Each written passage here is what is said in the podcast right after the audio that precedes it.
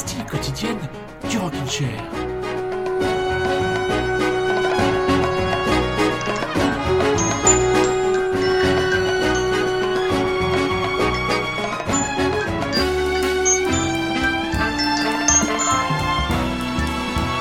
Oh. Le joli son de xylophone. C'est c'est un xylophone, n'est-ce pas? Cher camarade bordelais, c'est un xylophone. Oui, tout à fait, tout à fait. Ah. Un vrai là, attention, là j'ai donné de moi-même. Hein. Ah, tu as été piqué un des jouets de ton gosse. Pas du tout, je l'avais faire- avant, figure-toi. Ah, d'accord. Tu étais. Et je crois même, je crois même, pour la petite histoire, avoir dans mon stock de photos une photo où tu as un chapeau avec des oreilles de lapin en train de jouer à ce xylophone. Alors, attention à ce que tu vas dire. hein. Je ne dis rien, moi. Je ne dis rien. Comment voulez-vous travailler avec d'ailleurs. Comment J'ai l'impression de travailler avec quelqu'un du FSB. Il a des dossiers sur moi. Il dit attention. Voilà, voilà, voilà. Ouais, ouais, je crois que tu es l'antenne bordelaise du FSB. Enfin, bon, très chers éditeurs, très chères auditrices, bonjour et bienvenue dans le Rikiki, votre rendez-vous de pop culture. Et ouais, ici, on n'est pas comme chez Trapenard, ici, on se marre. Alors, pas mal ça comme formule, hein? Ça- Oui, mais un peu gratuit, je trouve.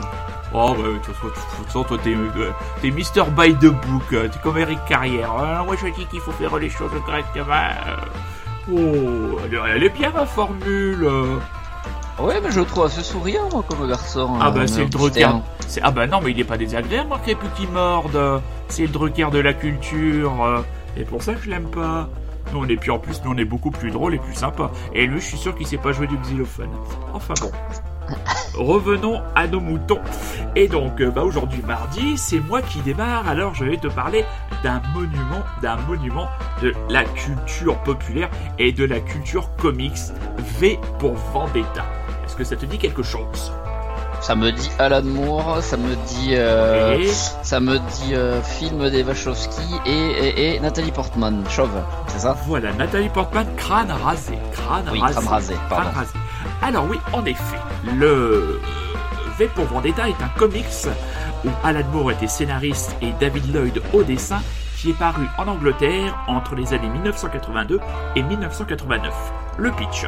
Dans les années 80, une guerre mondiale éclate. L'Europe, l'Afrique, les États-Unis sont frappés, sont frappés par l'arme atomique. La Grande-Bretagne est épargnée par le bombardement, mais le chaos s'installe.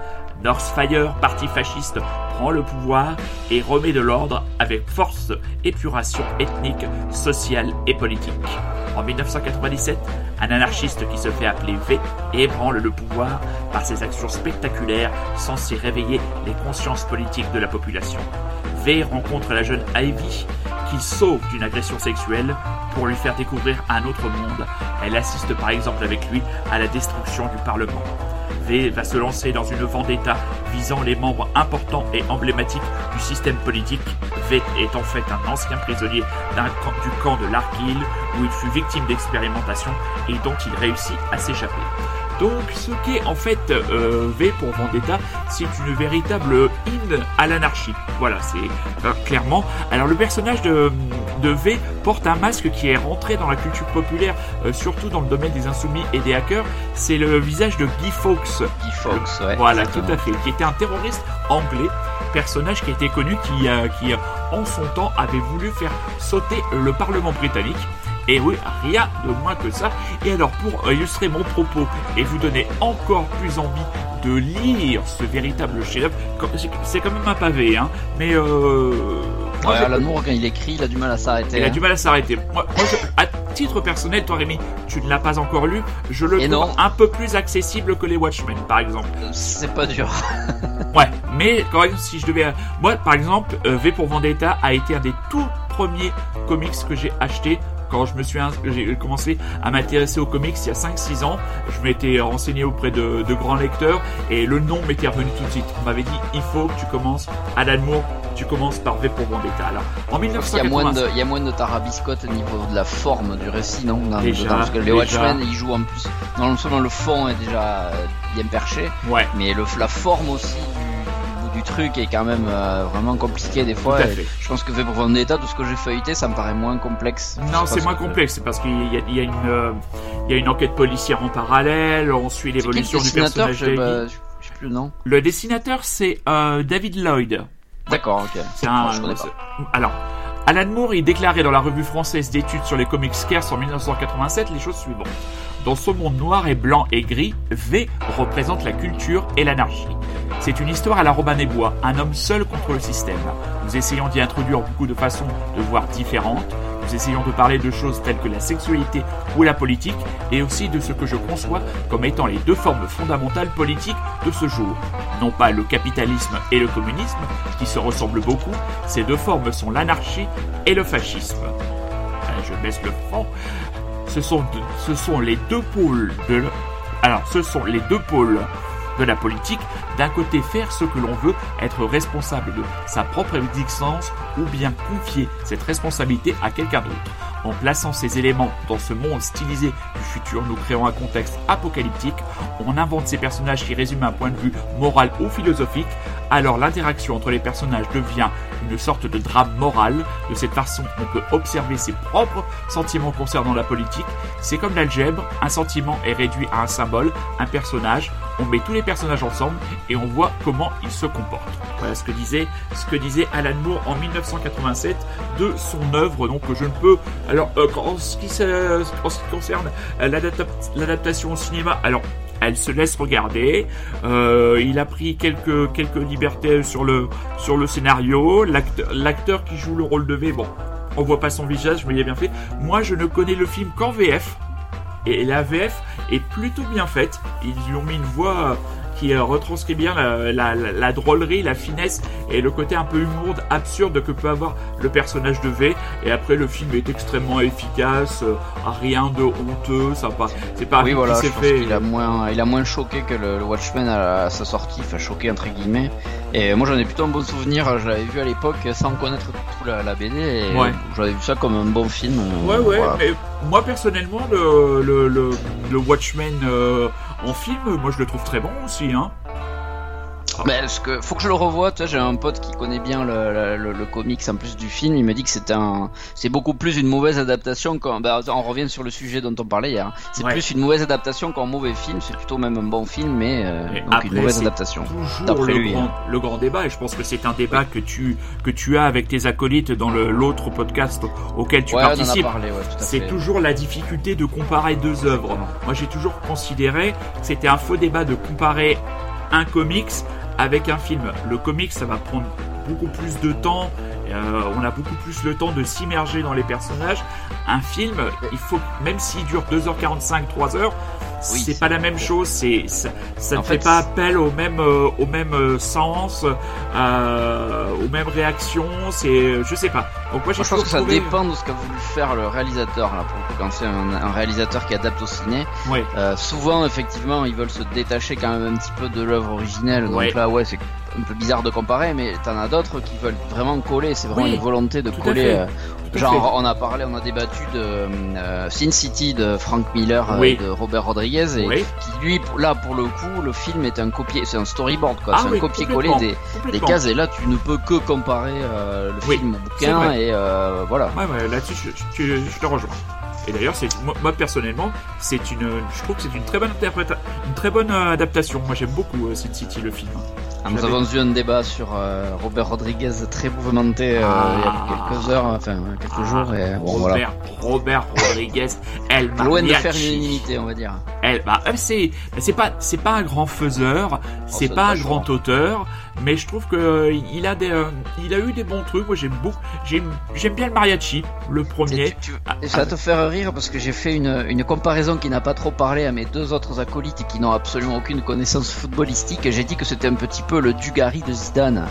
C'est-à-dire que s'il n'avait pas connu son copain Tarantino, je pense qu'on n'en aurait jamais entendu parler, un peu comme Dugarry avec Zizou. Eh, c'est un, peu facile, j'avoue. Eh ben, mais, écoute, mais- il y a un peu de ça, je trouve. Il y a un Voilà. peu de ça. C'est vrai que c'est vrai que c'est quelqu'un qui a, qui a grandi entre guillemets à l'ombre et sous la protection de Quentin Tarantino, mais euh, on s'éloigne, on s'éloigne, on s'éloigne d'Alan Moore et de V pour Vendetta, mais euh, la, la comparaison est, est absolument pertinente. Et de toute façon, j'imagine que Alex a dû répondre quelque chose comme bah on en est là, hein, je pense. hein. Voilà, c'est ça, à peu voilà, près. voilà. De toute façon, c'est c'est ça. Alors, il était choqué un peu. il était un peu choqué, oui, mais bon, euh, voilà. Pourtant, il a rien compris en fait, surtout. Il a dit, ouais, on parle de basket. Voilà. voilà. C'est Ah vrai là, que lui, ignorant. lui, lui et le, le- lui et le sport, euh, ce sont des univers, euh, comment dire, parallèles. Alors, pour illustrer cette chanson, euh, ce, ce comics, pardon, qui parle beaucoup d'anarchie, eh ben rien de tel qu'un grand groupe punk anglais et qui appelle au réveil de Londres, bien sûr, le grandissime classique du Clash.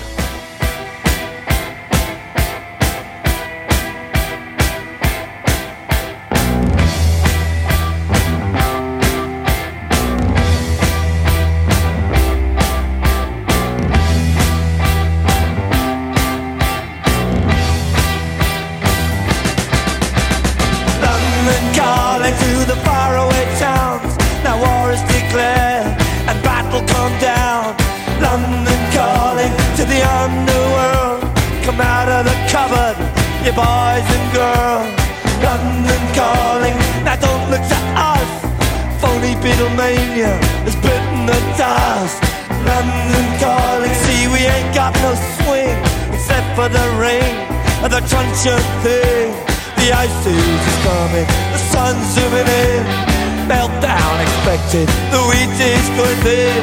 Engines stop running, but I have no fear, cause London is drowning. I live by the river to the imitation zone. Forget it, brother, you can go it alone.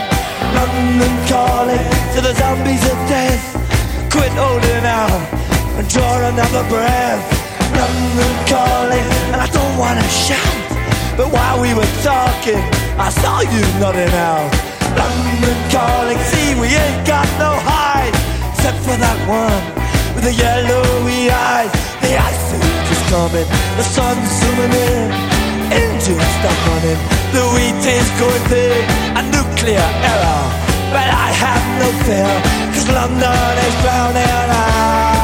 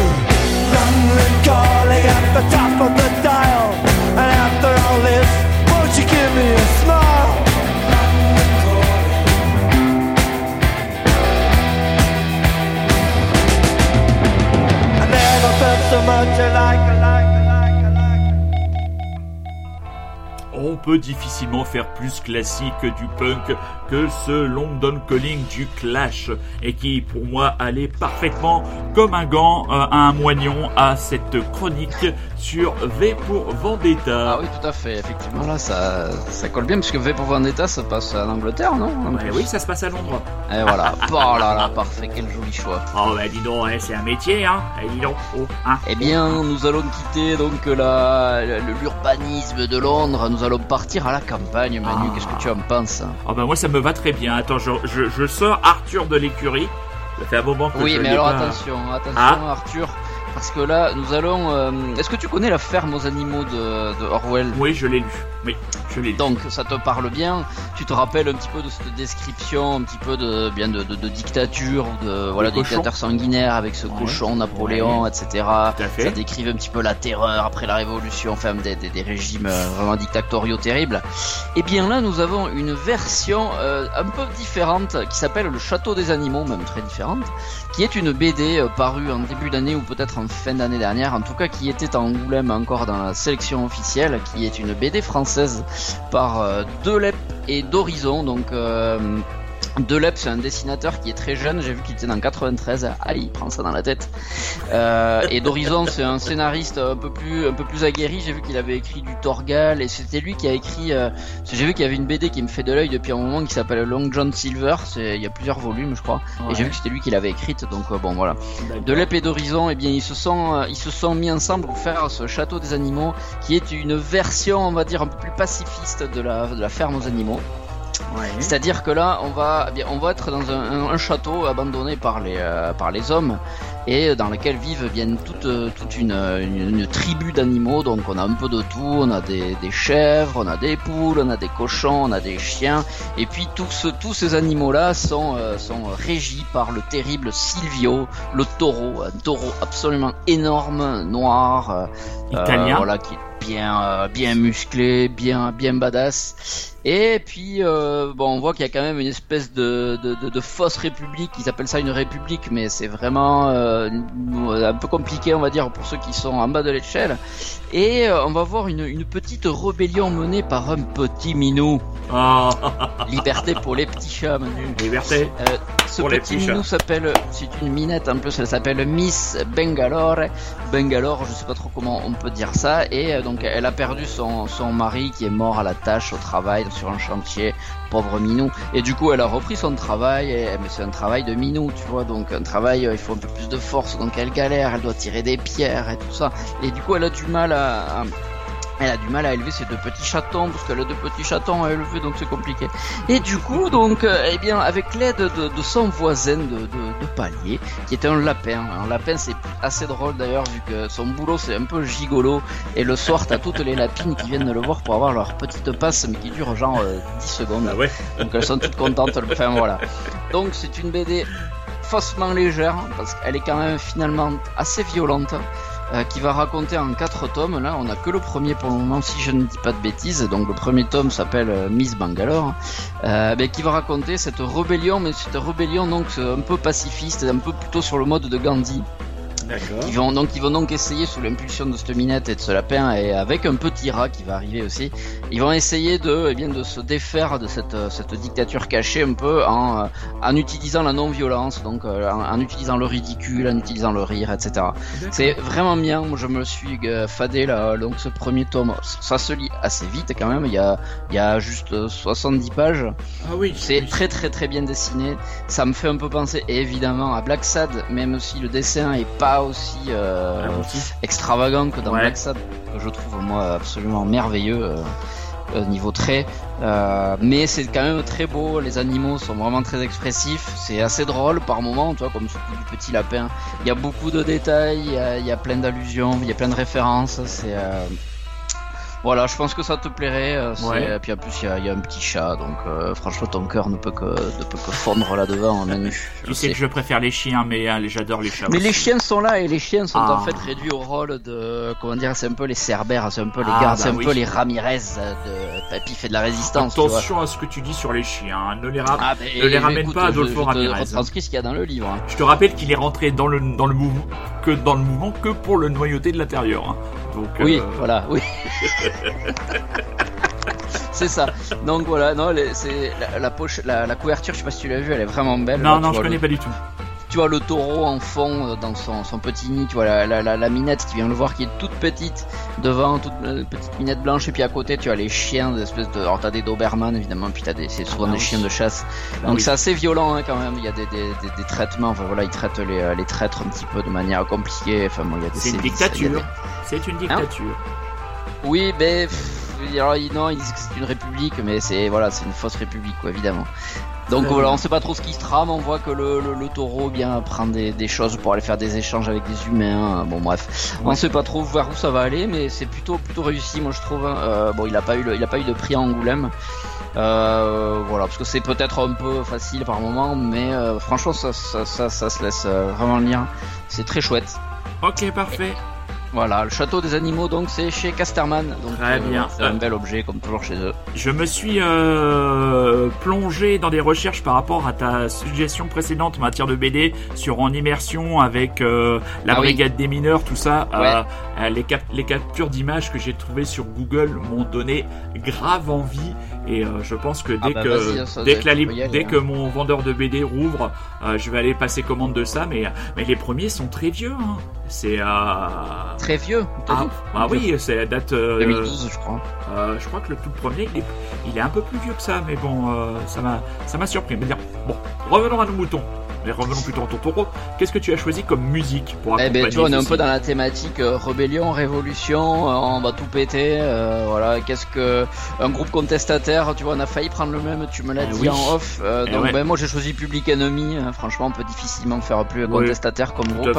Je me suis dit qu'un peu de hip-hop dans le Rikiki, on en avait peut-être pas fait beaucoup Non, encore, donc C'est pourquoi une pas. bonne idée. Et j'ai pris, alors j'ai du mal à choisir un titre, mais je crois que j'ai pris Rebel, Without Rebel Without Pause. Voilà, Donc, à euh, issu de leur album, alors là je vais avoir du mal à le prononcer. It takes a nation of millions to hold us back.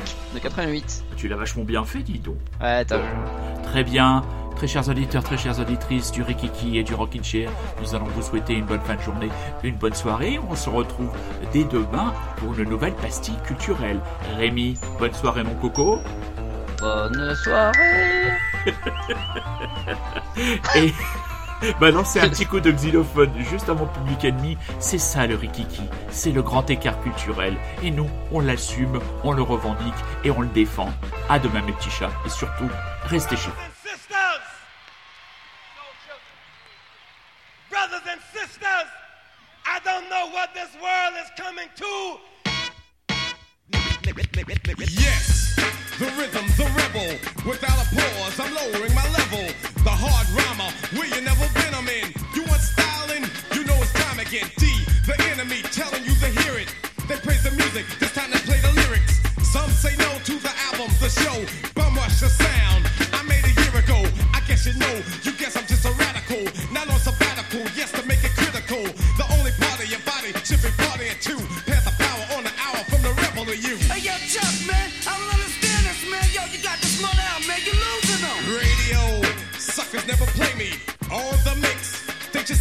Now, known and grown. When the clock in my zone is known, sneaking and taking everything that the brother owns.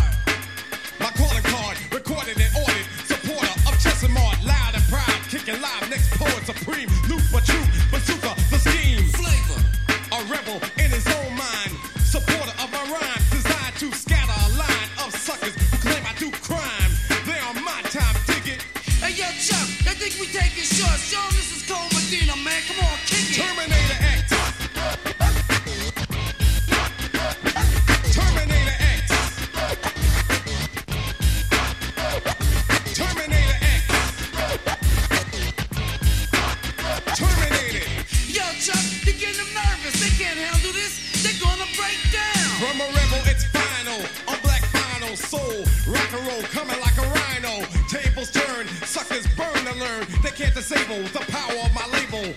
Def Jam tells you who I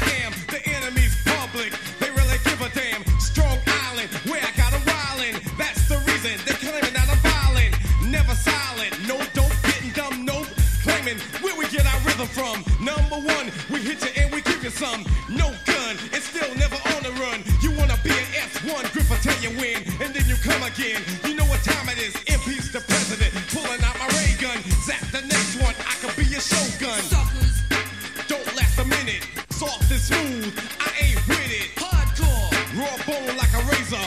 I'm like a laser. I just won't phase ya. Old enough to raise ya. So this will phase ya. Get it right, boy. Maybe I will praise ya. Playing the role I got soul to. Voice my opinion with volume.